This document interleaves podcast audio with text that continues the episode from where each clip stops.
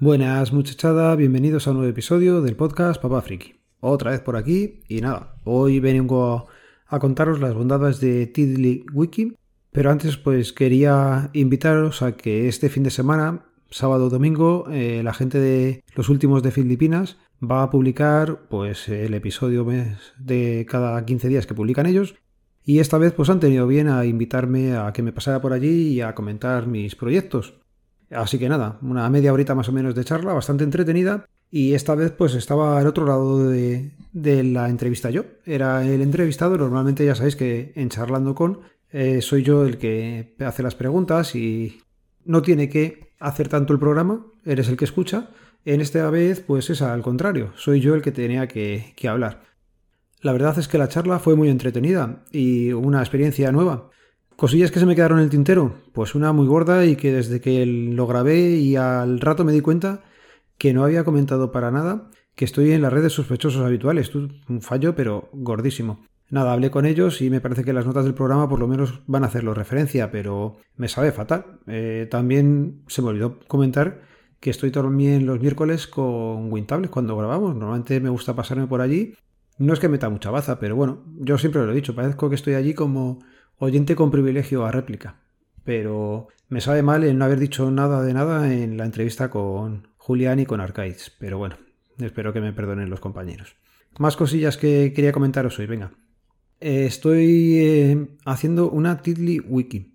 Lo voy a poner en las notas del programa. Es para tomar notas o como para hacer una wiki personal, para proyectos, para cantidad de cosas.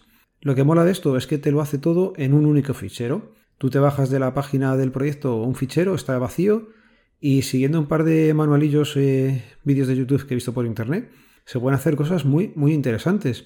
Y nada, pues una que he hecho es para recopilar algo de información que tenía por ahí dispersa y quería tener en un único fichero.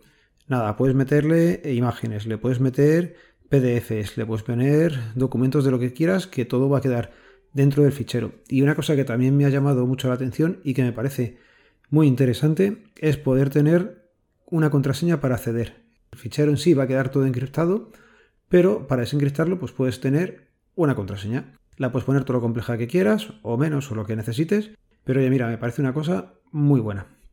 Ya digo, si en el trabajo, por ejemplo, necesitas tener un directorio de cosas, o un índice, o tomar notas, o lo típico de tener teléfonos de referencia o cosas así, pues lo metes ahí y luego tiene un buscador bastante bueno que te encuentra muy bien las cosas, con lo cual, ya digo, si queréis darle una oportunidad, también puede ser un sistema para llevar las notas personales y en un único fichero, pero bueno, que sepáis que está ahí el tema.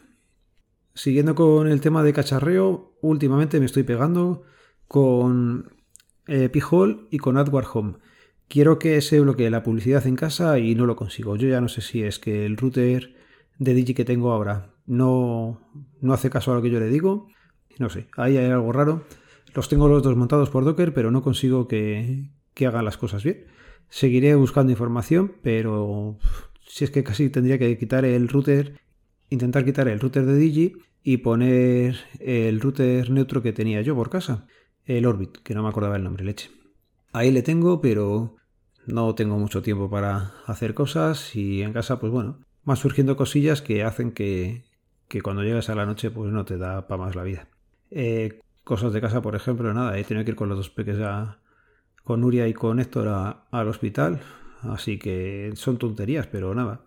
Días que pierdes tiempo, que llegas ya a casa a última hora reventado y que ya pues no te apetece ponerte a trastear. Pero bueno, lo tengo pendiente.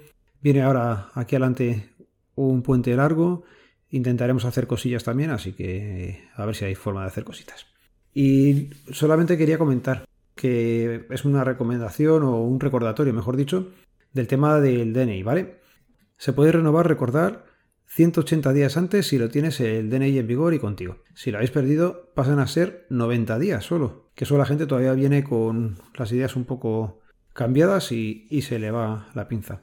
Recordar, si es una renovación normal, es decir, que te vamos a dar una vigencia nueva, tenéis que aportar la foto que a día de hoy todavía no se hace en las oficinas de expedición, la tenéis que aportar vosotros.